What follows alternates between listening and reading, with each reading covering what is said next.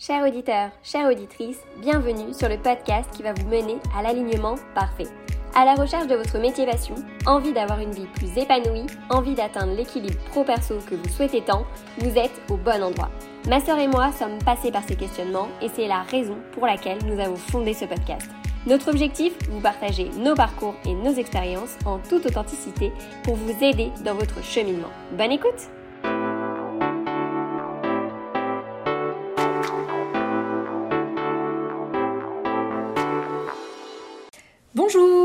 ici Mathilde et je vous retrouve pour un nouvel épisode du podcast Alignement Parfait.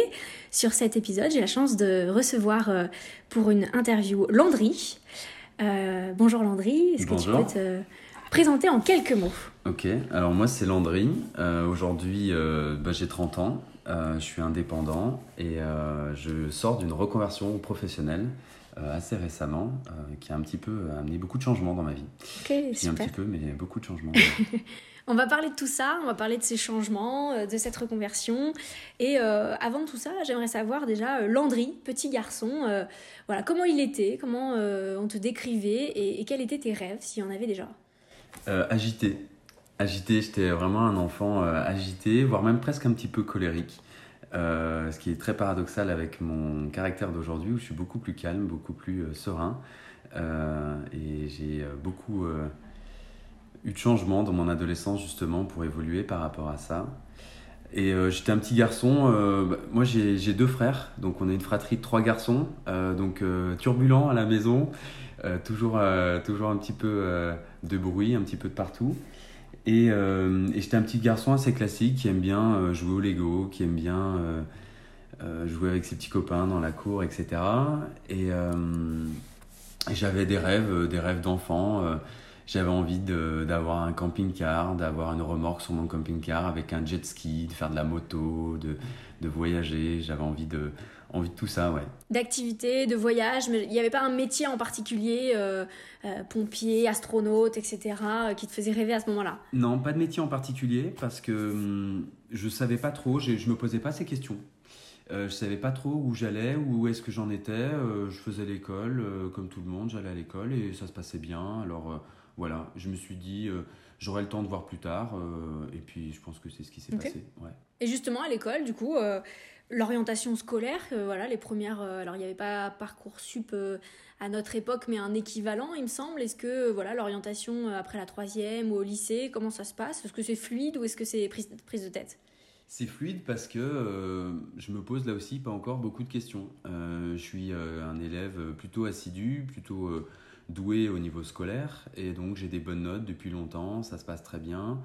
Euh, surtout au niveau scientifique aussi où j'ai des facilités, je suis assez à l'aise.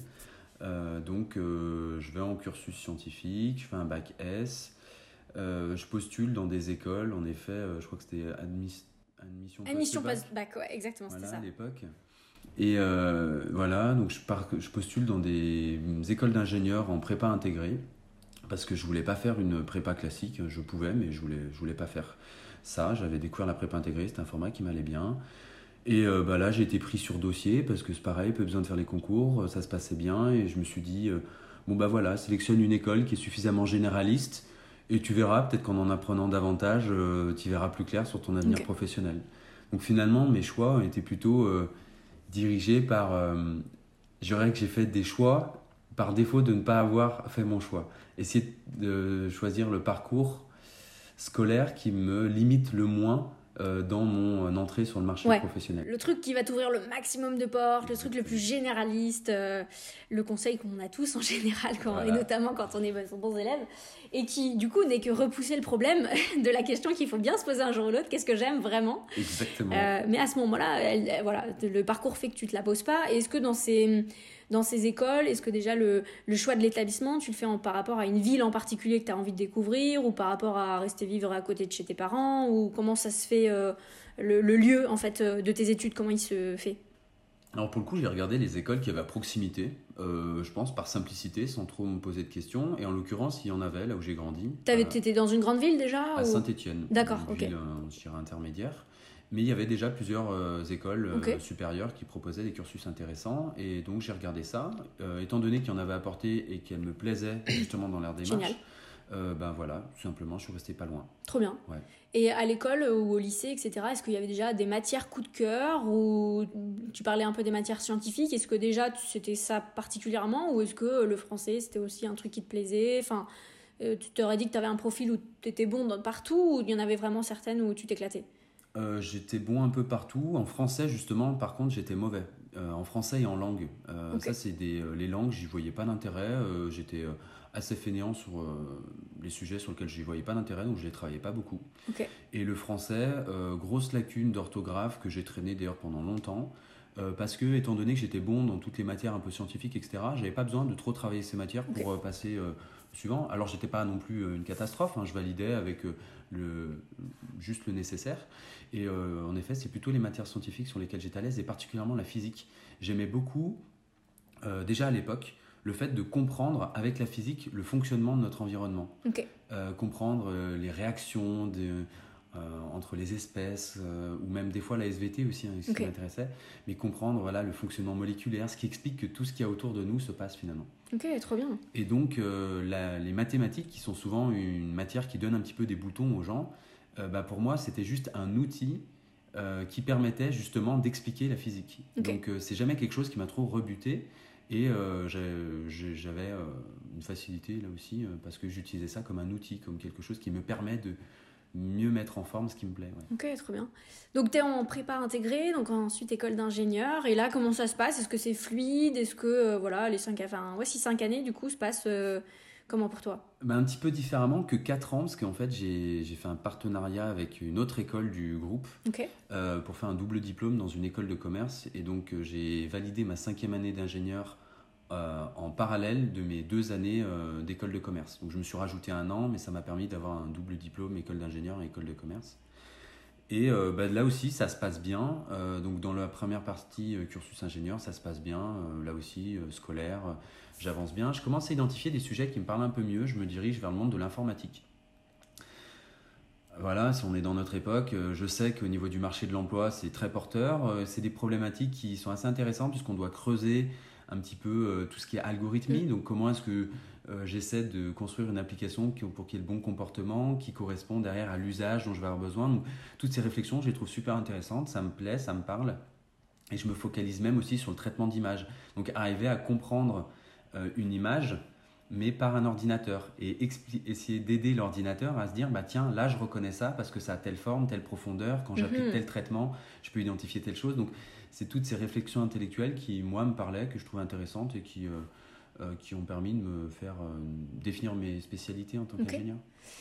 Et les premiers stages, etc., facile à trouver ou difficile Comment ça se passe? Plutôt facile à trouver.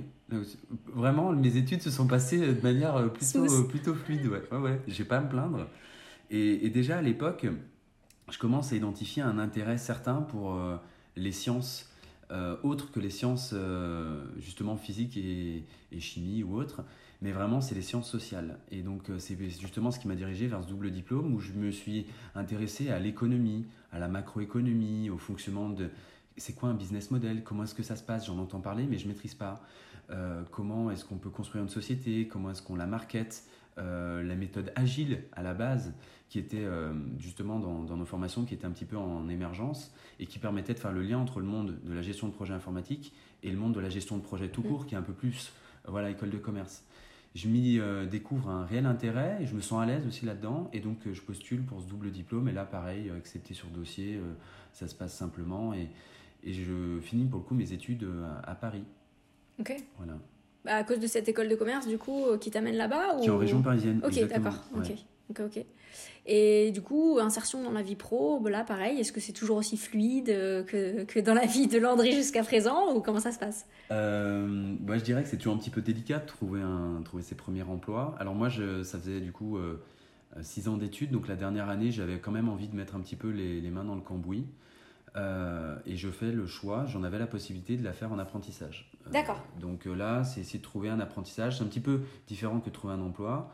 Et là, j'ai pu trouver une grosse structure sur Paris, dans la région parisienne, pour, pour réaliser tout ça. pas facile à intégrer, donc là, non, non, quelques petites galères, mais voilà, quelques entretiens, et finalement, ça se passe plutôt bien.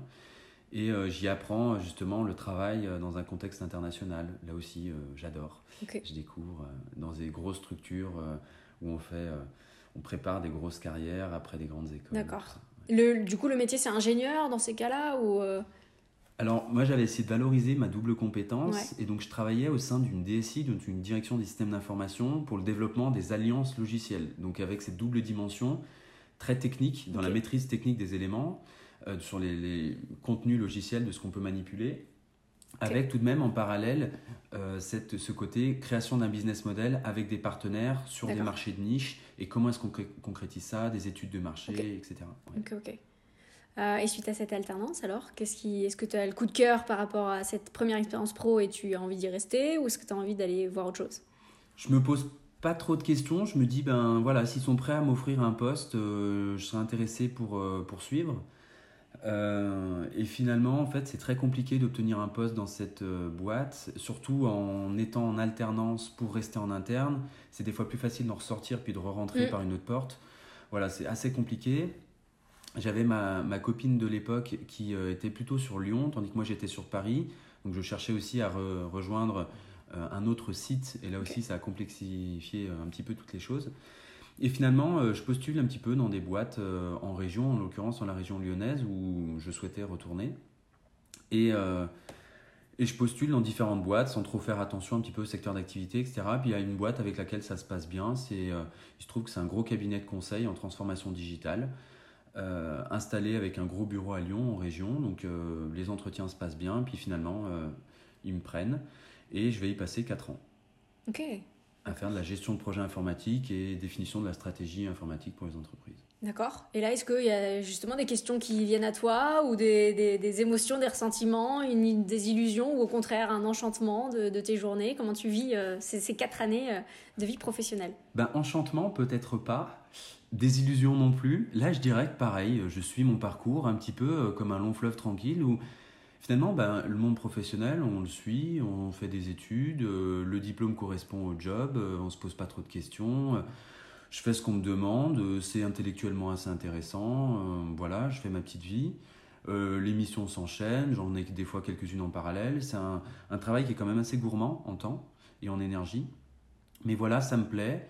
Et ben, je, pense que tu sais, des fois on sort d'école de commerce, on nous vend un peu, voilà, vous faites partie non pas de l'élite de la société, mais en tout cas vous êtes parmi ceux qui ont réussi. Euh, voilà, euh, tu te dis, bon ben voilà, il faut, faut que j'aille chercher des gros, euh, des gros salaires, des gros postes. Tu as un petit peu ça ancré en, en, en, tête et tu te poses pas trop de questions. Et donc là, moi toujours pareil, un, profil très scolaire, ça se passe bien, ça se passe même très bien. j'ai des belles augmentes, ça, voilà, j'avance dans ma carrière. Et quand même, au bout de quelques années, euh, quelques questions qui, qui émergent. Euh, est-ce que ça me plaît vraiment euh, Qu'est-ce que je vais faire plus tard Combien de temps est-ce que je vais rester dans le conseil Pour faire quoi derrière Et là, je commence à voilà.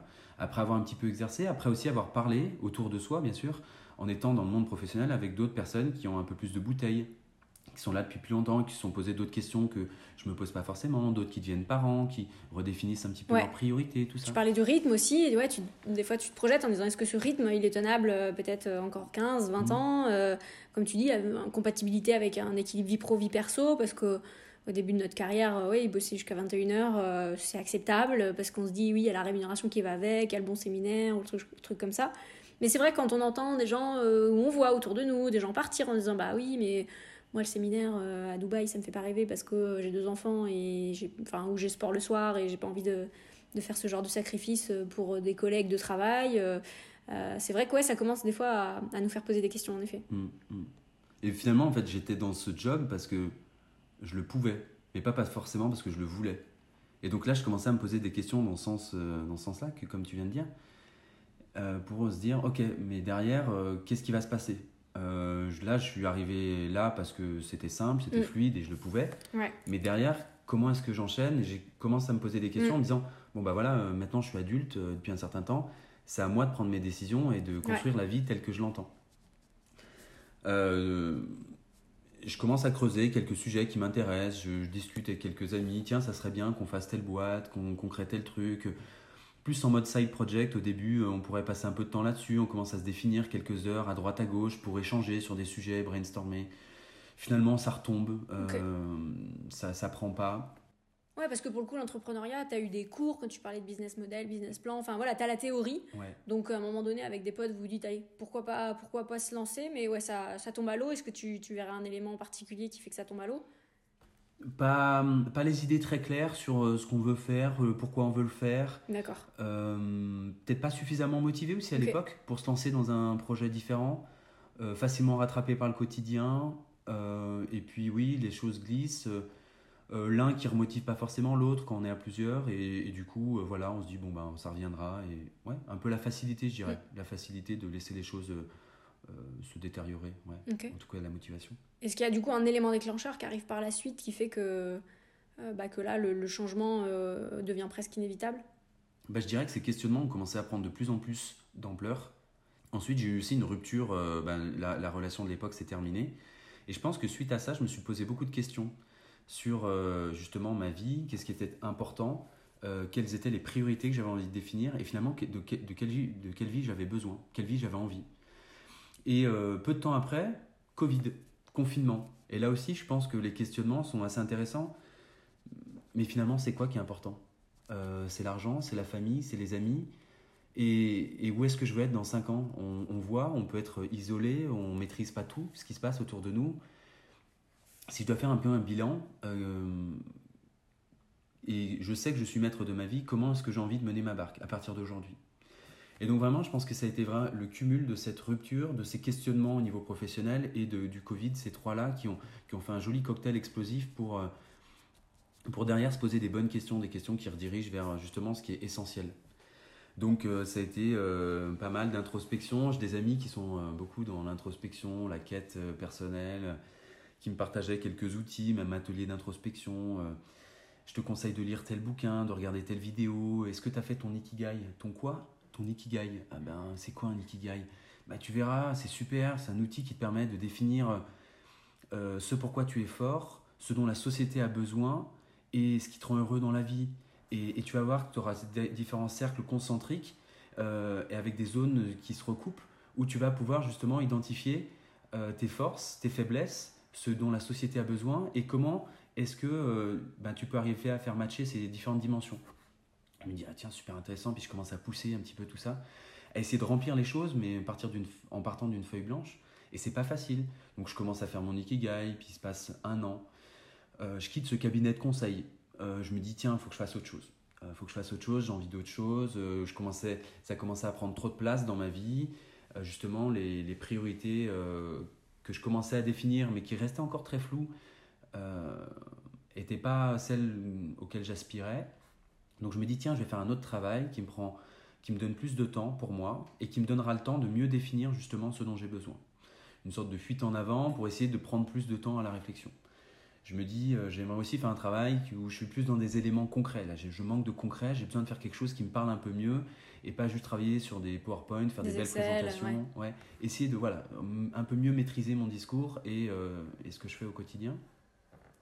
Donc, je rejoins une autre structure assimilable à du conseil aussi, où je suis en prestation chez, chez un client euh, du monde de la pharmaceutique pour développer des solutions logicielles dans toutes les filiales à l'international, tout en restant en France. Tout se passait en télétravail. Euh, et, parallèlement à ça, finalement, euh, j'avance dans mes réflexions.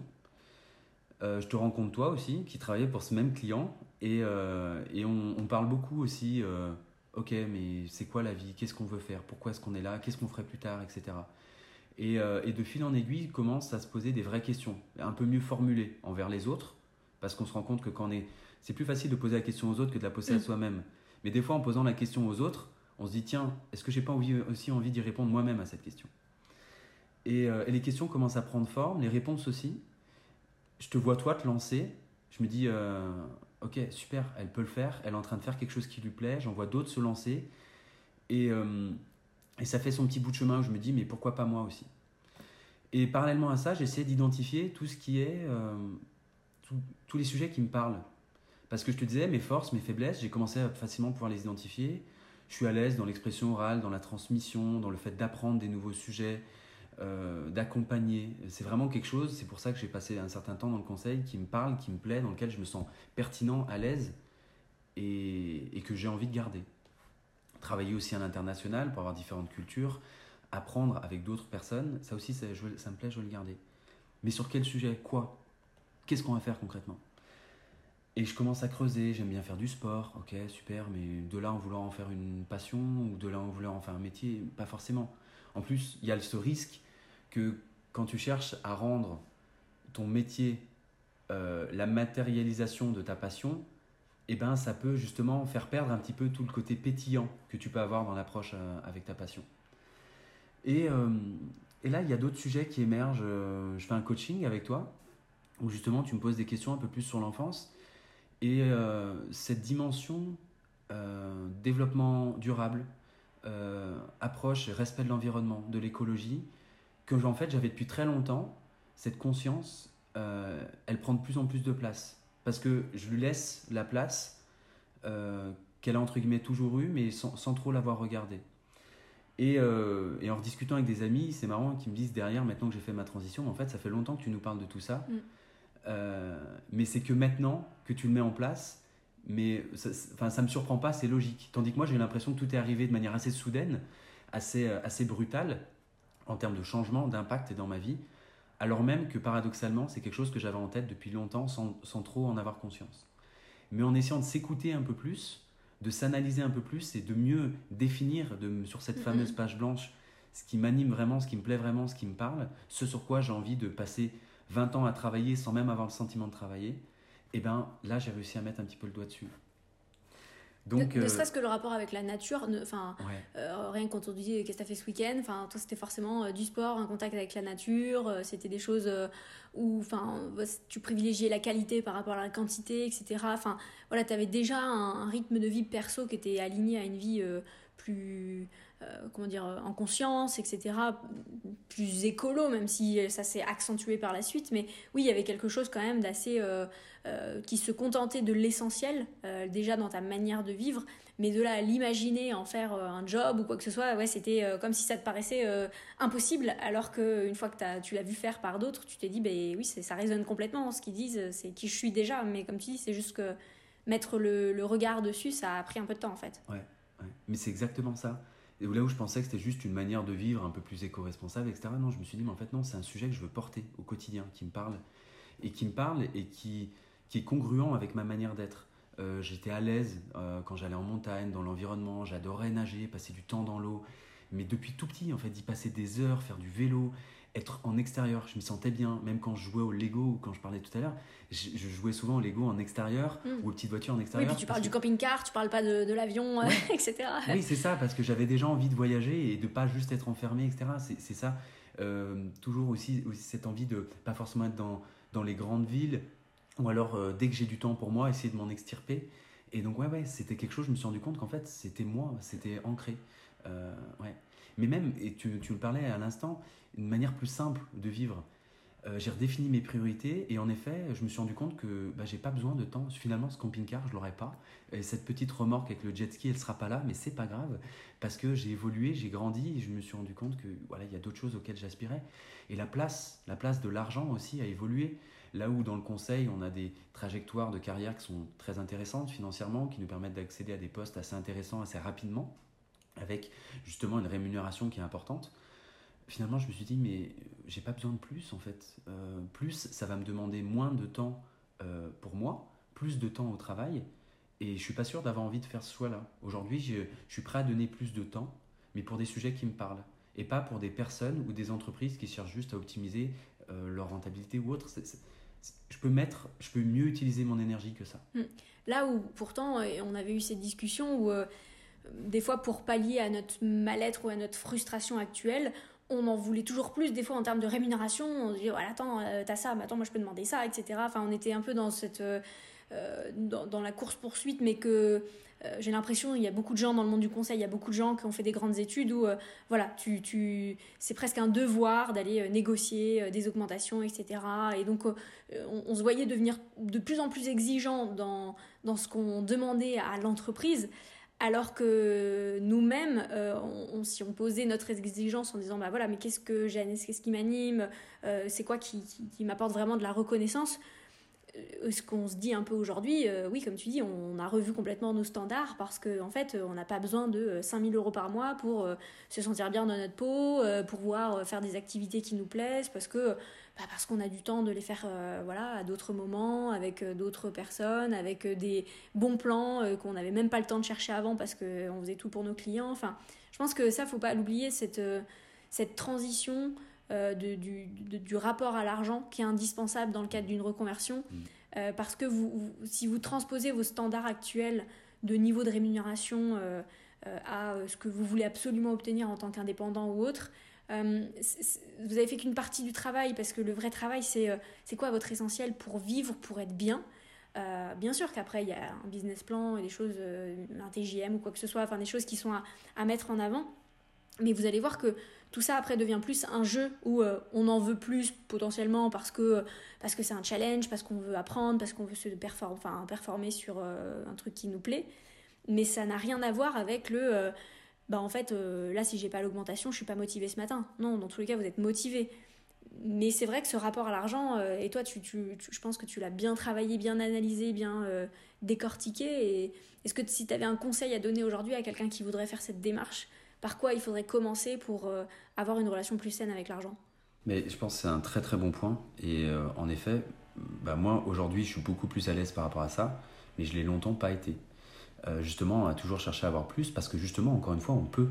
Et on, comprend comment fonctionne le marché, on sait qu'on peut demander plus, que si on demande, s'ils veulent pas, on va aller voir ailleurs, ils vont nous l'offrir, etc. Et c'est ce qui m'a longtemps bloqué dans le fait de basculer indépendant et de porter les sujets que j'avais vraiment envie de porter, qui m'animaient. Parce que euh, le prérequis que j'avais, c'est ok, je veux bien, mais par contre, je gagnerai pas moins. Parce que je suis arrivé à un certain niveau de vie auquel je suis plus prêt à renoncer. Et justement, euh, je suis passé par ces phases de redéfinition des priorités dans la vie, mais aussi de ok, redéfinition de combien il me faut pour être heureux, de combien je veux pour vivre, et euh, de combien je suis prêt à perdre dans un premier temps, et dans un deuxième temps, on verra ce qui se passe. Et au début, très clairement, je n'étais pas prêt à perdre. Au début, très clairement, je voulais le beurre et l'argent du beurre. Je voulais avoir ce côté indépendant, porter les sujets, mais gagner au moins autant que ce que j'avais, ou alors à peine moins. Et je commence à, essayer de me projeter, et en fait, non, ça, ne passe pas. Il faut passer par euh, des fois une perte plus significative, mais qui nous permet justement de mieux travailler notre projet, d'être plutôt sur le fond, parce qu'on n'a pas la rentabilité qui est là tout de suite. Et donc j'ai dû casser cette barrière, mais une vraie barrière, dans le sens où elle m'a empêché, pendant plusieurs mois, de faire cette transition. Elle m'a empêché de me poser d'autres questions qui étaient pourtant fondamentales à la réalisation de mon projet. Et euh, j'ai dû... Euh, alors, moi, en l'occurrence, je suis du coup à fond dans l'écologie et la transition écologique et j'accompagne aujourd'hui les, entreprises justement dans leur transition écologique à travers des ateliers de sensibilisation, la mesure de leur bilan carbone et, le pilotage des actions correctives derrière. Et cette écologie amène une certaine frugalité, une certaine sobriété dans la manière de vivre. Euh, ce qui me va très bien, parce que ça veut dire euh, plus sobre dans la manière de vivre, donc avoir besoin de moins. Donc je me suis rendu compte que finalement, euh, en étant de plus en plus congruent et cohérent entre ma manière de penser et ma manière d'agir, j'avais besoin... T'incarnais ton propos, quoi. J'incarnais mon propos. Et donc ça a facilité cette transition. moi, je, je, suis propriétaire, j'ai un appartement, mais pour autant, gagner moins, c'était tout à fait possible financièrement. Euh, euh, me, suis séparé de ma voiture dont j'avais plus besoin et je me suis mis à, à, louer mon garage, euh, ce qui me permet d'avoir la rentabilité là où avant j'avais plutôt une perte d'argent. Je me déplace différemment, ce qui me coûte moins, etc. Enfin voilà, je me suis rendu compte qu'en fait c'était possible, mais j'ai dû casser cette barrière. Et vraiment pendant longtemps, ben, j'étais plutôt dans des réflexions d'optimisation de mes placements financiers, essayer de pas de mettre de côté, etc. Alors maintenant, j'essaie toujours de mettre de côté, mais je sais pas de maximiser ça. L'argent est un moyen qui nous permet de vivre, mais ça ne doit en, en, aucun cas, à mon sens, être ce qui nous guide dans notre manière de vivre. C'est euh, un outil nécessaire. Et des fois, lorsqu'on laisse trop de place à l'argent, on en oublie de se concentrer sur le reste. Et en l'occurrence, ce qui était fondamental pour moi, vraiment faire quelque chose qui me rend fier, qui me rend heureux, où je me sens utile. Ce besoin de sens qui est un cliché de notre génération, mais que j'ai pu euh, mettre en place qu'à partir du moment où j'ai cassé cette barrière par rapport à l'argent. Ouais. ouais, je pense que les points que tu dis sont assez essentiels. C'est vraiment le déjà euh, se poser sur euh, de quoi j'ai besoin pour être bien Et en fait, on se rend compte qu'avec euh, des, petits achats du quotidien ou de, enfin voilà, que ce soit euh, même un confort, hein, de, Netflix, de l'esthéticienne, des massages, de soins, de la bonne bouffe, d'aller boire, enfin, et quand on cumule tout ça, on en arrive quand même rarement au-dessus de 2000 euros. Enfin, on se rend compte que, ok, il y a, il y a 2000 euros qui est même clairement optimisable, on va dire, c'est entre, euh, on va dire, entre 1200 et 2000, je pense, pour mm. avoir quand même déjà une couverture de nos besoins. Enfin, aujourd'hui, euh, on est dans un pays où, euh, ok, oui, il y a l'électricité qui est payante, etc. Mais voilà, tout ça, c'est juste des factures que vous pouvez même budgéter en avance. Vous savez exactement de, combien vous allez avoir besoin, de combien vous pouvez. Et vraiment faire ce plan, et on l'a tous les deux, un vrai budget Excel, enfin, qu'on suit, etc., qui, nous permet de vraiment se dire, ok, ben, en fait, euh, je vais avoir ça qui va tomber en termes de facture. Le reste, euh, moi, j'ai une amie l'autre fois qui me parlait de euh, de son anecdote euh, d'enveloppe. Euh, elle disait je, sors en liquide l'enveloppe pour la semaine qui est l'enveloppe, mettons, restaurant.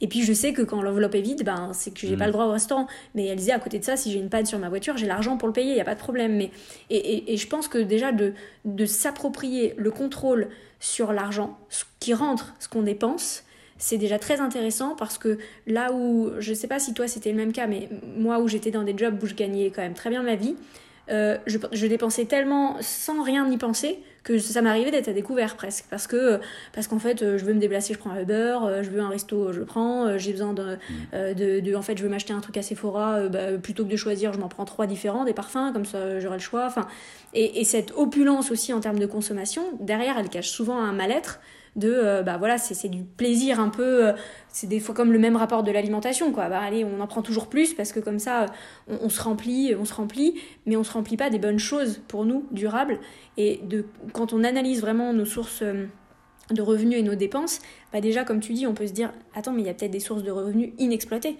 Tu parlais de ton garage, à un moment donné tu avais aussi mis une part de, de tu vois de euh, de ta propriété, enfin de, ouais, en tant que propriétaire, des fois tu, tu louais quelquefois mmh. la chambre, etc. Enfin, puisque tu avais une chambre en plus, enfin, mmh. des petits trucs. Ouais, mais sauf que petit truc plus petit truc plus petit truc, bah fait que euh, oui, tu te rends compte que c'est peut-être, euh, il te faudrait peut-être juste 1000 euros à trouver par une source de revenus, parce que tu as déjà peut-être les 800 qui sont trouvés par d'autres moyens.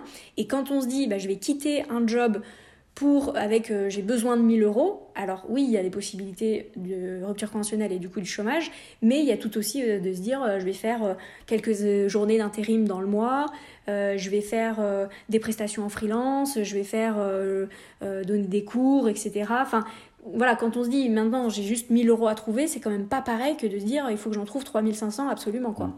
Exactement. Mais je rebondis, c'est vrai que c'est très intéressant ce que tu dis, des fois plus on a d'argent, plus on les dépense et dans des choses dont on se rend compte qu'on n'a pas besoin, mais on le fait parce qu'on peut. Euh, on voit certaines personnes, tous autour de nous, quelqu'un qui a, les moyens et qui achète des trucs dont il n'a absolument pas besoin ou euh, surdimensionné par rapport aux besoins. Et là, on se dit, bah voilà, il l'aurait jamais fait s'il n'avait pas eu toute cette ressource. Donc, des fois, ça apporte pas forcément de bonnes choses. Et par rapport à ce que tu dis, en effet, ça demande quand même de, de manière un petit peu scolaire, j'en conviens, mais euh, de faire cette, un petit peu cette étape-là et de clarifier, mettre euh, alors sur Excel, sur papier, peu importe, mais ok, à peu près chaque mois en moyenne de combien j'ai besoin et lister un petit peu toutes les sources de dépenses, etc. pour être en maîtrise quand même de son budget, de cette transition, de se dire ok, il faut que le seuil il soit là et en dessous de ça, en dessous de ça, je suis plus ou moins tranquille.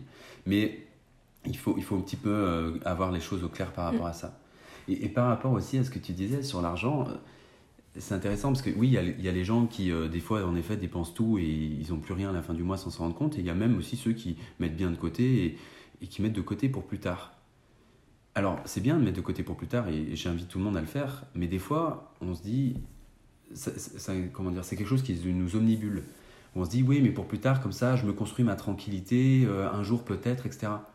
Oui, mais attention aussi à ce que ça ne te coûte pas trop de aujourd'hui mettre pour plus tard, parce que potentiellement, si tu veux plus pour mettre pour plus tard, ça te prend plus de temps. Et tout ce temps que tu passes à essayer de construire ton patrimoine de plus tard pour, d'ailleurs, on ne sait pas forcément trop quoi, c'est du temps que tu passes pas aujourd'hui à construire un projet qui potentiellement peut te correspondre encore mieux.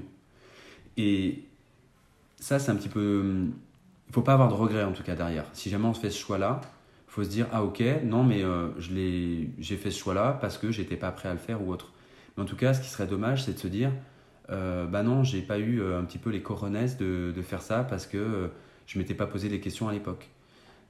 et donc des fois, accepter de mettre moins pour plus tard, pour un futur dont on sait même pas euh, quel sera l'usage de cet argent, c'est oublier d'être dans l'instant présent et de vivre ce qu'on peut euh, profiter, euh, ce dont on peut profiter dès maintenant. Et la vie, c'est maintenant. Des fois, c'est, on est jeune, on est dynamique, on a le temps, on a peut-être moins de contraintes que plus tard au niveau de la vie familiale ou autre. Donc, attention aussi à pas chercher à construire une stabilité hypothétique, alors même qu'on est en train d'oublier et de ne pas profiter du moment présent qui peut être vecteur d'énergie et, vraiment mieux mm. utilisé. Ouais, c'est ça.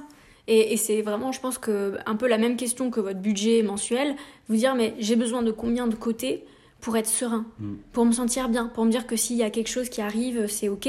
Et après, tout le reste, je pense que c'est des projets qu'il faut vraiment se mettre en tête. C'est-à-dire, si tu as le projet d'être propriétaire, que tu aimerais aller voir la banque en ayant euh, X euros de côté, et ben voilà, c'est des choses en général qu'on automatise, où on se dit, euh, euh, voilà, je par exemple, nous, pour notre fille, ben, on sait que moi et mon conjoint, on met cette somme tous les mois, tac, bam, et que parce qu'on veut que le jour où elle aura 18, euh, 20 ans, il y a cette somme-là.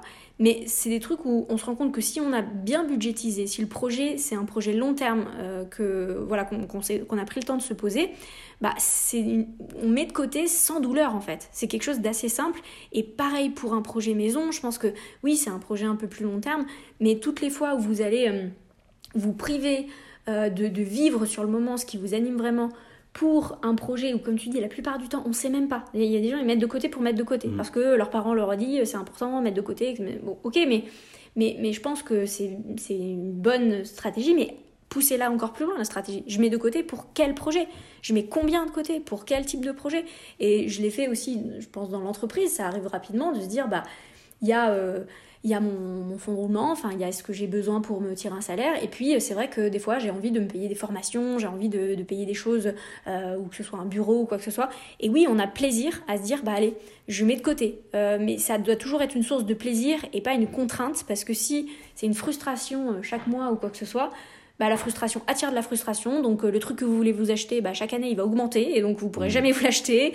Euh, il y aura l'inflation sur je sais pas trop quoi, euh, ça va vous passer sous le nez. Enfin, donc mettez du plaisir dans chaque euro gagné, dépensé et mis de côté et vous allez voir que ce sera le plaisir qui vous reviendra. Ouais, Bah, ça, c'est intéressant ce que tu dis. Mais en effet, définir un seuil, je pense que c'est un bon conseil. À partir de 5 000, 10 000 euros, j'ai mon matelas, je me sens mieux et là je peux mettre en place mes projets. Très bien, soit. Mais du coup, ne euh, cherche pas à arriver à 20 000 parce que euh, tout ce temps-là que ça va te nécessiter, tu vas pas du coup mettre en place ton projet. Et, en effet, dans les réflexions, euh, j'y pense avec la remarque que tu viens de faire, chaque euro dépensé doit être bien alloué. je m'étais fait justement cette réflexion dans, de, de, combien j'aurais besoin pour vivre et à partir de combien justement je peux considérer que voilà, je peux faire une transition, j'ai pas besoin d'avoir plus ou quel est mon seuil minimal. J'ai cherché à, à, regarder un petit peu les dépenses que j'avais chaque mois et à bien regarder que chaque dépense allait maximiser euh, la valeur perçue. Euh, et par exemple, je m'étais rendu compte que la somme que je dépensais sur certains euh, produits que j'utilisais peu, je vais prendre un exemple, sur certains voyages par exemple, je me suis rendu compte que des fois je dépensais trop au regard du bonheur que ça allait m'apporter. Et euh, des fois, je me faisais pas plaisir sur des affaires de sport alors que j'en fais souvent. Et bien en fait, j'ai réalloué un petit peu mes dépenses en fonction de ce qui me plaisait vraiment. Et essayer de se remettre vraiment, euh, même dans notre dépense, d'être cohérent entre ce qui est essentiel pour nous, ce qui nous rend heureux, et euh, notre manière de vivre. Et des fois, dépenser, par exemple, quand je m'étais acheté ma voiture, que j'ai revendue après, j'ai mis beaucoup d'argent dans une voiture, qui finalement que j'utilisais assez peu et qui me rendait pas tellement plus heureux. Et du coup je m'étais privé d'autres achats ou d'autres voyages qui auraient pu me rendre expérience qui auraient pu me rendre bien plus heureux. Et, euh, voilà. Essayer de redéfinir un petit peu ça. Parce que ça peut être une barrière. Des fois on se rend compte qu'en fait euh, on s'y prend mal parce qu'on a mal analysé comment est-ce qu'on répartissait notre énergie mm. ou, notre, ou, complètement. complètement. Et c'est vrai que des fois quand on regarde euh, enfin moi même un peu la vie que j'avais avant c'est un peu euh, on alloue un énorme budget euh, vacances parce que c'est là où euh, ben c'est enfin là où on vit. Alors il y a les restos à, voilà blindax enfin on, se lâche complètement. Alors que tout le reste de l'année bah, vu que de toute façon on n'a plus d'énergie à la fin de notre semaine ou à la fin de notre journée parce que ce qu'on fait ça nous saoule on n'y trouve plus goût bah enfin voilà. Alors que quand on comme tu dis le sport quel plaisir c'est de, de faire ce sport régulièrement, euh, d'avoir euh, ce tapis qu'on a bien soigneusement choisi parce que c'est celui, euh, voilà, que, pas, qui, qui respectait notre éthique ou qui parce qu'on aimait la couleur ou quoi que ce soit. Enfin, tous ces, ces achats qui nous permettent de bien vivre notre vie au quotidien, on, on y réattribue un, un- un budget plus conséquent, je trouve, parce que bah, c'est la plaisir, le- ouais, les plaisirs du quotidien. Et je suis la première à dire que j'adore les vacances, hein, mais c'est vrai que quand on a cette vie comblée au quotidien, et ben les vacances, bah, des fois on préfère se dire bah je peut-être je reporte d'une année euh, ces fameuses euh, grands voyages que je voulais faire parce qu'en fait ma vie elle me va très bien et je préfère euh, voilà attendre encore un an et mettre euh, cet argent de côté que euh, avant j'étais plus dans un truc attends mais là si j'ai pas des voyages tous les trois mois j'ai plus de raison d'aller au boulot j'arrive plus à me motiver alors qu'après on est dans une vie euh, où tout ça des... c'est que la cerise sur le gâteau quoi c'est plus euh, le truc qui vous fait tenir pour les trois prochains mois où vous allez euh, pas aimer votre activité quoi Ouais, mais je pense qu'on avait tous les deux justement envie de faire ce podcast et de parler de ce sujet, parce Ouais. que c'est souvent quelque chose qui freine, qui est tabou en France, dont on parle peu, et, et qui peut vraiment Ouais. freiner dans la réalisation des projets. complètement Parce qu'on ne se pose pas forcément les bonnes questions de qu'est-ce que j'alloue, où, combien, Mm. pourquoi, de combien j'ai besoin, avec toujours ce côté un peu pixou où on va chercher à, à mettre de côté sans trop savoir le pourquoi. Et je trouve que c'est une question qui est hyper intéressante déjà, c'est de se dire, ok, mais pourquoi est-ce que je mets de côté? Combien, à partir de combien je me mets à l'aise? Et pourquoi, pourquoi cette somme-là finalement? Pourquoi je suis pas à l'aise en, en dessous de cette somme-là? Mm. Pourquoi est-ce que je... Ok, derrière, qu'est-ce qui se cache? Et, et ça permet d'ailleurs de se poser les bonnes questions. Ah oui, parce que cette somme-là, finalement, elle correspond à, à tel projet que je pourrais mettre en place. Et si jamais je suis en galère, eh ben, c'est cette somme-là dont j'aurais besoin et autres. Ouais. Et derrière, on, on- on creuse des questions un peu plus essentielles sur l'usage Mm. euh, de tout ça. Complètement. Et je le vois, moi, dans certains clients que j'accompagne qui me disent Bah, moi, j'ai euh, 30, 5 000 euros, de- 50 000 euros de côté, donc euh, si je trouve pas des clients tout de suite, c'est pas très grave, etc. Mais je le vois que des fois, ça joue contre eux parce qu'ils se disent tellement ça que, bah, en effet, pendant un an, un an et demi, il n'y a pas de clients parce que parce qu'il y a cette, euh, cette soupape de sécurité qui est qui est trop large en fait par rapport à leur vrai usage, à leurs vrais besoins, qui fait que c'est un, matelas qui est trop épais pour qu'ils dépassent leur peur. Et du coup, à un moment donné, enfin même moi, je l'ai vu que j'avais besoin de voir un certain chiffre sur mon, euh, sur ce que j'avais de côté, euh, sur ce que, sur mon compte en banque, pour qu'il y ait une petite part de moi qui dise en fait là, faut affronter ta peur. Parce qu'à un moment donné, là, euh, dans trois mois, euh, si t'as pas de client, tu vas peut-être retourner en salariat ou tu vas peut-être et, et d'avoir cette somme euh, qui me permet d'être en confiance quand même chaque journée, mais en petit stress de me dire ouais, enfin dans trois mois, ma grande, il va falloir que tu aies trouvé une solution. Bah ça fait qu'au quotidien, tu te dépasses plus pour euh, voilà euh, faire ce mail de, prospection, faire cette démarche téléphonique que tu n'avais pas imaginé, faire ce partenariat que tu sais pas si tu auras les compétences, ou dépasser cette peur du, de la légitimité. Donc voilà, des fois de trop en avoir, je sais qu'on on envie ces gens, ou même la, la rupture conventionnelle. C'est vrai que c'est un, un vrai cadeau et c'est génial, mais je pense que c'est bien pensé que ce soit une somme déjà qui n'est pas l'équivalent de votre salaire d'avant, Mhm. ce qui fait que bah, dans tous les cas, pour un même confort de vie, euh, bah, va falloir aller trouver des clients, et qu'il y ait une date limitée dans le temps, qui fait que bah, chaque jour, c'est quand même un jour qui vous rapproche de- du moment où il n'y a plus l'indemnité. Donc c'est c'est un peu cette, euh, voilà, ça, ça vous, cette, course, euh, cette course en avant euh, qui fait que ça nous oblige à un moment donné de dépasser nos peurs, parce qu'on l'a fait toi et moi Mm. dans l'entrepreneuriat. On a dû dépasser nos peurs parce que la mentalité scolaire, euh, je pense que tu es d'accord, c'est pas celle qui va nous motiver, enfin qui va nous permettre de, de réussir dans l'entrepreneuriat parce que là, il n'y a pas un modèle qui marche pour tout le monde et puis il suffit de l'appliquer. Ouais, en effet, on peut avoir tendance à se reposer sur ses lauriers avoir une date de fin. On peut se dire, bah voilà, à partir de ce moment-là, par contre, il faut euh, que, je sois Mm. indépendant et que je puisse me construire le projet. ouais, ouais. Justement, si tu nous décris un peu aujourd'hui, euh, où est-ce que tu en es dans, ta, dans ton activité professionnelle et comment tu as fait pour euh, voilà, faire cette transition de, de ce dernier cabinet de conseil à aujourd'hui? Ok. Alors, moi, je me suis rendu compte que justement, j'avais envie de mettre toute mon énergie au service de la transition. J'ai parlé de mon projet justement à ma boîte et j'avais de moins en moins envie de, de faire le travail que je faisais jusqu'à présent, de la gestion de projet informatique. Euh, Il y a une rupture conventionnelle qui s'est mise en place qui m'a justement permis d'avoir cette stabilité financière, en effet pas trop importante, mais suffisamment pour euh, permettre euh, de poursuivre mes formations qui me permettent d'être plus légitime dans ce que je fais aujourd'hui, de faire aussi, je fais encore même beaucoup aujourd'hui, à plus de 50% du bénévolat pour partager ces sujets autour de moi et en même temps construire mon, mon projet. Et, Et donc c'est comme ça que ça s'est mis en place. J'ai pu me former, commencer à intervenir auprès du grand public, dans l'enseignement supérieur, dans les entreprises, pour des associations et autres. Commencer à construire mon, carnet d'adresses, consolider mon expertise avec différentes euh, formations successives et en douceur, en maîtrise, faire cette transition. Mais en effet, il y a eu cette soupape-là et j'avais, du coup, on en parlait euh, juste avant, redéfini dans un premier temps toutes mes nécessités dans la vie d'un point de vue monétaire pour justement que cet euh, euh, apport financier amoindri ne soit pas du tout un problème, mais au contraire qui me permette tout à fait de mener à bien ma transition. Parce qu'il y a beaucoup de formations que j'ai dû financer moi, donc je gagnais moins avec justement l'accès aux indemnités chômage, mais encore moins avec justement toutes les formations que j'ai eu à, débourser. Et euh, tout ça, c'était pas un problème parce que justement, j'avais un petit peu redéfini tout ça. Et aujourd'hui, je le vois, je commence à rentrer de plus en plus de factures et finalement, euh, ça a été fait dans la maîtrise, euh, mais parce que ça a été anticipé, parce que ça a été mesuré. Donc ce côté un petit peu scolaire qu'on n'a pas forcément envie d'avoir, il est quand même un petit peu utile pour, pour bien anticiper, gérer les choses. C'est vrai. Et, et, le fait d'avoir cassé ces barrières, moi j'ai aussi un petit peu de côté, j'ai pas eu à puiser dedans parce que ça, m'a, ça me permet justement, euh, ça m'a permis euh, justement de subvenir à mes besoins et j'ai pas eu de galère financière pour le moment. Peut-être qu'à l'issue justement de cette période des deux ans, je pense pas en avoir besoin d'aller jusqu'au bout, mais j'aurai cette côté financier qui est à côté qui me permet de, en cas de problème, d'être utilisé. Et, et, aujourd'hui, en fait, pour revenir un petit peu plus au cœur de mon activité, j'accompagne les entreprises et je pense que j'ai jamais pris autant de plaisir dans le travail je dis non travail, mais j'ai même presque souvent pas l'impression de travailler. Parce que euh, j'ai des retours, euh, c'est un sujet moi qui me passionne euh, avant, quand, j'étais plus jeune, c'est un petit peu décousu, mais avant, quand j'étais plus jeune, on me demandait est-ce que j'avais une passion. Et il y avait plein de choses que j'aimais faire, mais j'avais pas de passion. Et aujourd'hui, c'est un sujet qui me passionne et j'ai compris ce mot passion finalement à partir du moment où j'en ai eu une. Dans le sens où l'écologie va soulever beaucoup de sujets euh, comment est-ce que j'ai envie de vivre? Euh, Comment, qu'est-ce que je trouve juste, pas juste? Il y a un côté éthique. Finalement, ça questionne le monde qui est autour de nous. Mais pourquoi est-ce que ce que je viens d'acheter, ça vient de l'autre bout du monde, alors que des raisins qui viennent d'Afrique du Sud, alors qu'on sait en produire localement, etc.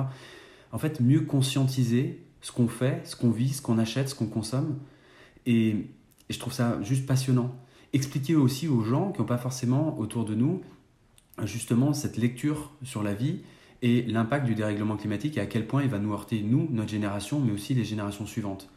Et divulguer ces messages autour de moi, c'est quelque chose qui euh, me fait plaisir et qui m'apporte énormément. Et j'avais pas autant de remerciements, d'impact dans mon métier d'avant, j'avais pas autant de sens euh, parce que on est sur quelque chose de concret qui devient inévitable et que j'ai pu euh, justement concrétiser juste parce, justement parce que j'avais cassé ces barrières-là. Ouais, complètement.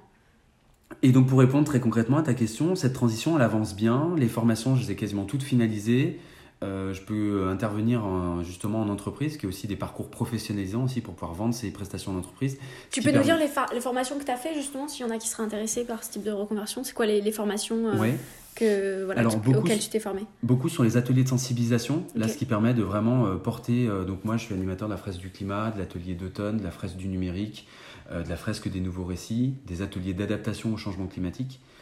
Euh, et également, je suis formé au bilan carbone, ce qui permet de mesurer le bilan carbone euh, des Donc ça plutôt les entreprises ouais.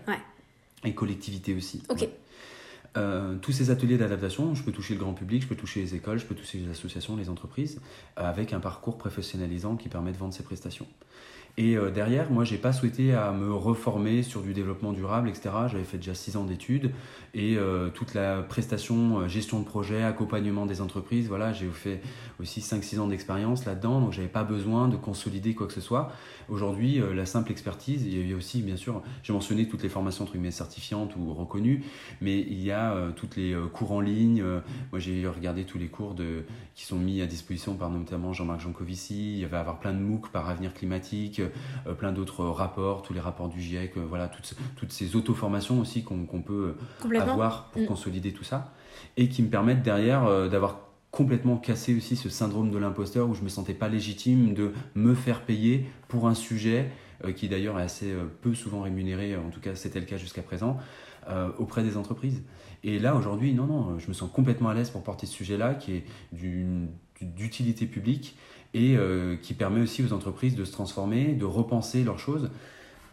je, enfin, je, vais un petit peu au-delà de la, réponse à la question, mais euh, quand on travaille sur les ateliers d'adaptation, par exemple, au changement climatique, on explique que non seulement il va falloir réduire notre impact sur l'environnement, mais même si on le réduit, il y a une certaine inertie dans le dérèglement climatique et il va quand même falloir s'adapter il y aura de moins en moins de matières premières disponibles, les déplacements seront rendus de plus en plus difficiles, on le voit euh, très concrètement autour de nous, hein. les sécheresses sont de plus en plus importantes, le manque d'eau devient un, problème, on parle de la guerre de l'eau, l'accès à l'énergie, à l'électricité, on le voit avec la guerre en Ukraine, ça va être de plus en plus compliqué, euh, on est très dépendant d'autres acteurs que des acteurs nationaux, euh, que ce soit des entreprises ou des États. Et donc finalement, tout ça va amener énormément de complexité, même dans le monde professionnel, et les entreprises ont besoin d'être accompagnées pour ça mais elles vont même devoir des fois repenser leur business model. Une entreprise qui avait l'habitude de faire importer depuis la Chine ou depuis euh, des pays asiatiques l'ensemble de ses circuits imprimés pour justement, euh, j'en sais rien, faire euh, même des vélos électriques qui œuvrent à la transition, même ce secteur qui est porteur va être impacté par justement la mise à disposition des matières premières, etc. Donc elles vont devoir être accompagnées. Et aujourd'hui, moi je suis passionné par ce que je fais, parce que accompagner des entreprises pour euh, réduire leur impact et qu'elles soient les plus résilientes possibles et qu'elles puissent être, sur l'exemple des vélos, euh, accompagner elles-mêmes au mieux à la transition, mais c'est hyper valorisant. On a un sentiment de fierté quand on ressort de son travail qui est immense et que j'avais pas avant en accompagnant, disons entre guillemets, plus classiquement les entreprises. Euh, et aussi, on, va accompagner non pas seulement des entreprises, mais j'accompagne aussi dans le grand public quand je fais du bénévolat ou même quand j'interviens en entreprise, des individus parce qu'on apporte une connaissance que les gens n'avaient pas forcément sur des sujets, et ça remet en cause aussi leur place en tant que salarié, mais leur place en tant qu'individu dans leur monde, dans leur vie de tous les jours. Euh, ah, je ne me rendais pas compte que la viande rouge était euh, sept fois plus polluante que la viande blanche et que par rapport la, et que la viande blanche euh, par rapport à une alimentation végétalisée ça avait tel impact ah je me rendais pas compte que 10 000 km par an ce qui est la distance moyenne parcourue par un français euh, ça avait euh, telle tonne, euh, telle tonne d'équivalent CO2, etc. Et donc j'arrive à me projeter mieux dans ma vie de tous les jours, mais aussi mieux dans ma vie professionnelle. Donc apporter ce niveau de connaissance qui est utile pour les citoyens et pour le futur des citoyens, pour leur descendance, etc., c'est puissant. C'est vraiment. J'avais jamais ressenti ça mm, mm. avant, avant de faire cette transition. Et, et, rien quand on voit comment ça t'anime, etc., je pense que la réponse, elle est là quand on, met beaucoup de pression sur euh, mais c'est quoi donner du sens à sa vie, c'est quoi trouver son why intérieur? Et je pense que les, mots que tu as dit sont, sont, les parfaits mots. C'est-à-dire que c'est un sentiment de fierté à la fin de votre journée, c'est un sentiment où vous avez, vous avez l'impression d'impacter euh, euh, voilà, le, monde pour offrir quelque chose qui pour vous est bénéfique aux autres. Et, et cette puissance voilà, dont tu parles, je pense qu'elle arrive parce que quand tout tout est aligné entre nos compétences qui sont de près ou de loin quand même des compétences que tu avais déjà en tant que consultant, c'était déjà des relations d'entreprise que tu avais déjà sur des gestions de projet, sur faire comprendre, sensibiliser, sauf que sensibiliser autour d'un projet qui te plaît mm. et qui en plus va pouvoir aboutir à un impact bénéfique à la société, bah bingo, voilà, tu mm. parlais d'ikigai, bah c'est comme ça que euh, la, puissance, ce triangle, on parle des fois de, de, triangle parce que voilà, quand tous ces trois points sont, sont incarnés, eh ben, on a l'impression que dans nos journées, on peut faire trois journées parce qu'on a une puissance, une énergie, une motivation qui est, euh, qui, est vraiment euh, décuplée. Et, c'est ça, euh, le, juste positionnement quand on a trouvé du sens à, notre vie. Et c'est celle-ci qu'on découvre qu'au fur et à mesure du chemin, qu'il ne faut pas se mettre de pression de la découvrir avant même de se lancer. Mais c'est celle-ci qui fait que toutes les questions autour, que ce soit l'argent, que ce soit, comme tu parlais, des formations, euh, du temps que ça va, voilà, c'est peut-être des contraintes, du stress, d'aller à ces formations, ça coûte de l'argent éventuellement. Mais tout ça devient relatif parce qu'à un moment donné, vous avez trouvé ce sens et, ça vous fait euh, déplacer des montagnes, clairement. Et souvent, ce qui est difficile, c'est, ok, mais comment est-ce qu'on trouve ce qui nous anime autant? Et euh, je crois que c'est toi qui me l'avais dit, et tu m'avais posé la question, tu me dis, qu'est-ce que tu fais euh, avec plaisir sans, sans même, euh, sans même te rendre compte que ça te prend de l'énergie ou que ça te prend du temps. Et, là aujourd'hui, en tout cas, euh, je me rends compte que tout ce que je fais, eh ben, ça me prend du temps, ça me prend de l'énergie, mais je le fais avec plaisir. J'ai des amis, par exemple, qui m'ont dit Mais tu as eu ta rupture conventionnelle, pourquoi t'es mis à fond dans ton boulot tout de suite Je bosse, en, l'occurrence, je, je, passe, enfin, je bosse plus qu'avant, je passe plus de temps euh, à travailler sur ces sujets que je passais de temps à travailler pour les entreprises avant. Mais pour autant, j'ai pas l'impression de plus bosser qu'avant. Alors d'un point de vue horaire, si, Mais parce qu'en fait, ça me passionne. Et, et j'ai pas pris euh, tant de vacances que ça. J'ai pris, j'ai fait un mois d'interrail euh, dans ma transition, alors, ce qui permet de voyager sans prendre l'avion en allant jusqu'en Norvège en l'occurrence. Mais tout de suite après, je me suis mis dans la création de l'entreprise et et j'y mis une énergie folle, mais tout simplement parce que, parce que ça me passionne. Et je crois que c'est comme ça qu'on identifie ce qui nous anime vraiment, c'est quand on est capable de passer beaucoup de temps sur un sujet, mais avec plaisir, sans même que ce soit une contrainte. Alors ça nous prend de l'énergie, mais paradoxalement, ça nous ordonne tellement d'une autre manière que je crois que bah, c'est ça, c'est ça le sujet qui vous parle. Alors moi, ça va être euh, l'écologie, accompagner les gens et, justement avoir cet impact-là, mais pour d'autres personnes, ça va être la couture ou Ouais, autre. moi c'est le développement personnel, heures, voilà. complètement, complètement. Et, et c'est intéressant si, si on t'avait donné le libellé euh, à peu près de l'activité que tu fais aujourd'hui il y a deux ans. Est-ce que tu penses que ça aurait suffi pour te lancer ou pas? Ça m'aurait parlé, euh, ça m'aurait euh, répondu de manière plus claire à certaines questions où dans la réponse était floue, tu vois, un petit peu comme ce que je te disais. Est-ce que ça aurait... euh, Ouais, je pense que ça aurait, ça aurait été un élément moteur. De là à, à, enclencher la transition de la manière avec laquelle j'ai pu l'enclencher dernièrement, je sais pas, ça, ça demande quand même d'être très au clair sur soi-même et d'avoir une réelle motivation. Et un simple intitulé, des fois, ne suffit pas. Mm, mm. Mais on permet en tout cas de déverrouiller certains cadenas qui peuvent être un peu fermés parce que justement on n'arrive pas à mettre le mot-clé sur ce qui nous parle vraiment. Donc c'est c'est une belle première étape. Ouais, je pense que faut, faut bien en avoir conscience et ça me parle un petit peu si tu peux redire l'image que qu'on disait ensemble dans la voiture euh, avant ce podcast euh, que tu disais c'est euh, la reconversion c'est aussi un arbre qui a pris ses racines bien en amont etc. Euh, voilà, est-ce que tu peux nous repartager ça euh, Comment tu vois les choses toi sur cette reconversion, ce travail de fond? Ouais, exactement. euh, petite, petite vision un peu poétique où, je faisais le parallèle entre justement comment une plante arrive et, et cette reconversion. Souvent, on voit la partie immergée de l'iceberg et donc quand on voit les premières lueurs de la plante, les premières pousses, la première feuille, en fait, cette préparation, il y a un travail en chambre qui est énorme. C'est tout ce qui se passe dans la terre qu'on voit pas euh, et qui est pourtant essentiel. C'est là où on va retrouver tous les nutriments, c'est là où le bulbe va se construire. C'est tout ce qu'on prépare en amont, ce qu'on fait et là où on met énormément d'énergie sans même que quiconque ne le voit. Euh, et derrière, on commence à recevoir, euh, les retours, les félicitations, les regards des gens dès lors qu'on a cette plante qui apparaît en dehors du sol. Mais pourtant, c'est bien tout ce qu'il y a en dessous qui consolide tout ça et, et qui qu'on prépare. Et en effet, peut-être que mettre l'intitulé d'un poste, eh ben, c'est quelque chose qu'on ne voit pas, mais c'est ce qui permet derrière de construire justement euh, cette stabilité, d'avoir ces racines profondes qui font que euh, cette plante, qui sera peut-être un arbre un jour, elle tient. Quoi. Et que euh, aux premières galères, elle tiendra pas, parce qu'on a pris le temps de bien construire les choses dans le temps, et surtout de se poser des questions de pourquoi est-ce que j'ai fait tout ça, est-ce que c'est vraiment quelque chose qui me correspond, à quel point je suis aligné? Je vais en parler autour de moi, moi dans, dans ma transition, je suis allé en parler autour de moi, à mes amis, je pense faire ça, etc. Qu'est-ce que tu en penses? Ah ouais, ouais, ça te correspond, ça te parle? Et, euh, et j'ai expliqué ce que je voulais faire, et même, en l'occurrence, j'ai sensibilisé euh, ma famille, mes amis, et, leur retour, euh, ah, on te connaît, et ce que tu ce que es en train de faire, ben, en fait, c'est toi. Et tu es vraiment bon là-dedans, et on le voit, et on voit que ça te rend heureux. Et, et ça, je pense, c'est l'un des plus beaux retours qu'on peut avoir. Hmm, complètement. Ouais, ouais, c'est, c'est, vraiment ça, ce, comme tu dis, ce travail en chambre et, et, l'intitulé d'un poste, c'est un peu comme si on conscientisait qu'on est une graine de, euh, euh, d'un, euh, je sais pas quoi, d'un sapin plutôt que un marronnier. Et, c'est vrai que c'est intéressant de, de, de le savoir parce qu'on va pouvoir plus savoir de quoi on a besoin, sur quoi, voilà, comment on va se déployer, de quelle place on a besoin, etc mais c'est pas ça qui vous nourrit tous les jours parce qu'à un moment donné, il faut essayer, à un moment donné, il faut se former, à un moment donné, il faut rencontrer des gens qui font déjà ce métier pour se dire oui, mais ok, c'est vrai que je ressemble à ça, mais comme chaque arbre est unique, bah vous, vous allez le faire d'une manière qui est assez unique, ce métier-là.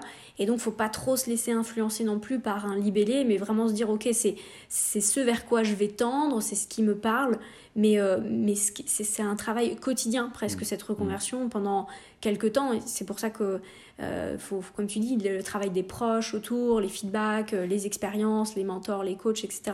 vont être euh, essentiels à un moment donné parce que tu as dit aussi quelque chose de très important, c'est qu'à un moment donné, pour vous, beaucoup de choses a changé, mais pour les autres, non. Des fois, vous êtes encore en poste. Euh, des fois, euh, euh, c'est des choses où vous préférez peut-être même pas forcément parler à votre conjoint ou conjointe parce que vous dites je vais pas l'inquiéter. Donc, euh, vous en avez peut-être parlé à un meilleur ami, à un parent, un proche, ou, au contraire, c'est euh, vous en avez parlé à, à, votre conjoint, mais, mais vos parents vous osez pas. C'est la dernière étape que vous voulez passer par la suite. Enfin, Donc il y a, y a quand même une instabilité dans cette, dans cette période-là.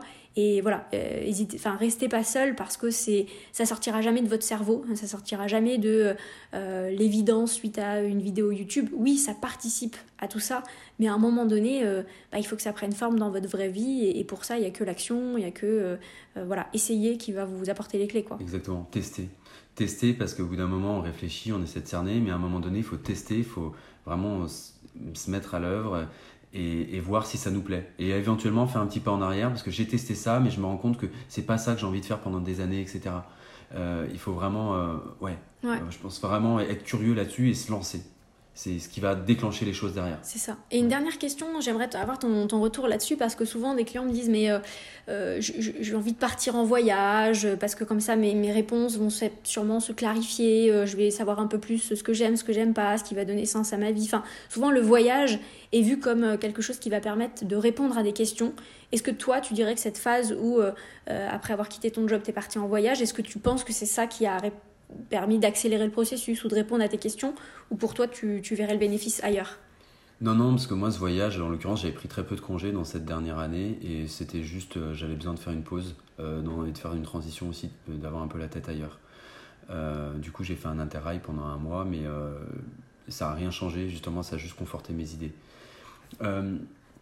souvent, en effet, on se dit, je vais aller loin, je vais avoir l'esprit tranquille et ça va m'aider à réfléchir. Euh, moi, souvent, je me pose la question, mais pourquoi aller loin? En fait, souvent, quand on veut aller loin, c'est qu'on veut fuir quelque chose.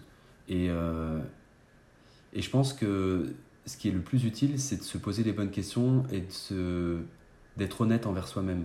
Alors, on peut le faire loin, et des fois, ça aide parce qu'on n'est pas dans notre environnement du quotidien. Donc, en effet, euh, quand on est dans son salon, chez soi, etc., on ne casse pas beaucoup les codes, on est dans notre routine. mais je suis pas sûr que ce soit aller loin qui débloque quoi que ce mm. soit. Euh, je pense que ça peut aider, mais que c'est absolument pas nécessaire. Euh, par contre, ce que, ce que permet le fait d'aller loin, c'est vraiment de sortir de sa bulle. Donc, euh, de sortir de ses contraintes du quotidien pour justement passer plus de temps à s'analyser, à s'écouter, à faire justement cette introspection. Donc, essayer de se trouver une bulle, un environnement qui permet d'approfondir cette introspection, ce qui nous parle vraiment, ce qui nous plaît vraiment, ce qu'on a envie d'accepter et d'autre pas. Et, euh, et pour moi, c'est ça la clé. Ouais, complètement. Euh, ah, je suis complètement d'accord, en phase avec toi. Et il et n'y a pas besoin d'aller loin. Par contre, c'est cette bulle, voilà, cette bulle qui va vous permettre de comme vous vous observez, c'est-à-dire que euh, voilà, vous savez que vous êtes en confiance, vous faites, euh, euh, voilà, vous êtes dans un environnement où vous vous sentez en sécurité, vous êtes peut-être plus libre de votre temps, il y a moins de contraintes, et du coup vous allez pouvoir observer vos émotions, vos ressentis, vous écouter, aller vers ce qui vous inspire, voilà, vous sortez complètement du métro boulot dodo, on va dire.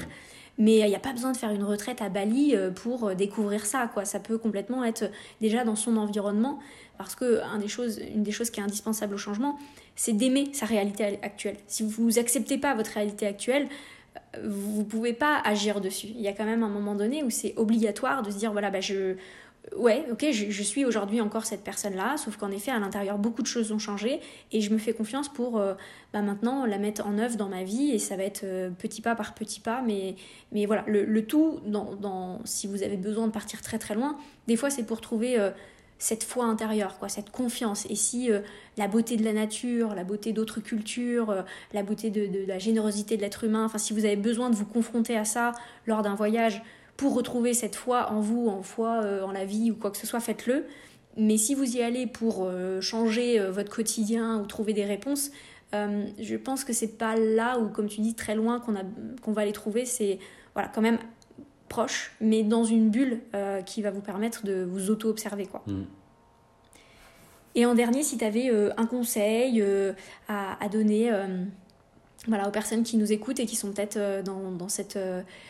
voilà, où ça a commencé à germer un petit peu, mais, mais, mais on ne sait pas forcément par quoi commencer. Qu'est-ce que tu pourrais leur dire pour, pour qu'ils osent lancer le pas d'une reconversion professionnelle? Bah, Je crois que c'est simple, n'attendez plus N'attendez plus, euh, n'attendez plus de justement continuer à vous poser ces questions, continuer à essayer de tester si vous avez des éléments assez clairs que, sur lesquels vous dites non mais ça peut être ça. Testez, parlez-en autour de vous. Souvent, euh, je, vois des gens qui se posent beaucoup de questions, qui n'en parlent pas forcément autour d'eux, et on a des gens bienveillants, on les a bien choisis, c'est notre, entourage.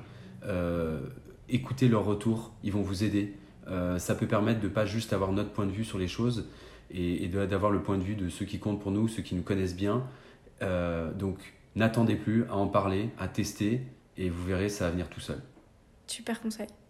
Et je finirai sur un dernier point. Euh, au Landry qui, avait 18 ans, qu'est-ce que tu lui. qui justement faisait ses choix d'orientation scolaire, si tu avais euh, un truc à lui dire, tu lui dirais quoi aujourd'hui, avec ton recul d'aujourd'hui? Euh, D'un peu plus s'écouter. parce que je pense, ben, tu vois, tu me demandais d'écrire mon parcours, tout s'est fait de manière assez fluide, j'ai fait les choses parce que je pouvais. Mais j'ai pas forcément, je me suis pas posé la question de qu'est-ce qui te plaît, pourquoi est-ce que tu fais ça, qu'est-ce qui t'a amené à faire ça. je me, finalement, je, j'étais sur ce, cette rivière et je suivais le cours de l'eau, mais euh, c'est pas moi qui choisissais. Euh, donc là, je m'écouterai un peu plus pour euh, lever un peu plus les yeux, regarder ce qui me parle, ce qui me plaît, ce qui me donne des sensations euh, et, essayer de les suivre. Et si tu avais un objet à lui donner pour justement qu'il s'écoute mieux, ce serait quoi Ou à lui offrir Tu lui fais un cadeau qui va lui permettre de mieux, mieux s'écouter Ah, c'est une bonne question ça. je dirais un bloc-notes. Ok parce que écrire ce que je ressens, euh, c'est quelque chose que j'ai fait plus récemment et ça m'a beaucoup aidé, justement à clarifier tout ça. Carrément en phase. Avec un stylo aussi, du coup. c'est vrai, c'est vrai. Euh, carrément en phase, franchement, écrivez, écrivez, écrivez. Euh, vous, savez pas le nombre de lignes qu'ont écrit les personnes qui se sont lancées, que ce soit dans n'importe quel domaine. avant d'agir, je pense qu'avant, on a forcément écrit. Et, euh, et ouais, écrire euh, euh, bloc-notes ou peu importe, journal intime, peu importe, il n'y a pas de raison que, que ça, ça soit qu'un truc d'adolescent. Faites-vous confiance, gardez-le par la suite parce que de poser des mots, c'est vraiment le début de l'action. Et donc, super conseil que tu partages là. Merci Landry, merci pour cette interview, merci pour ton authenticité, ta générosité.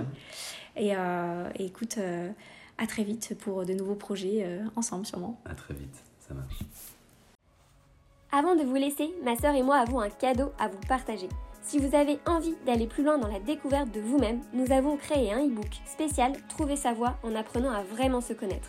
La particularité de cet e-book est qu'il accorde autant d'importance à vos rêves qu'à vos peurs.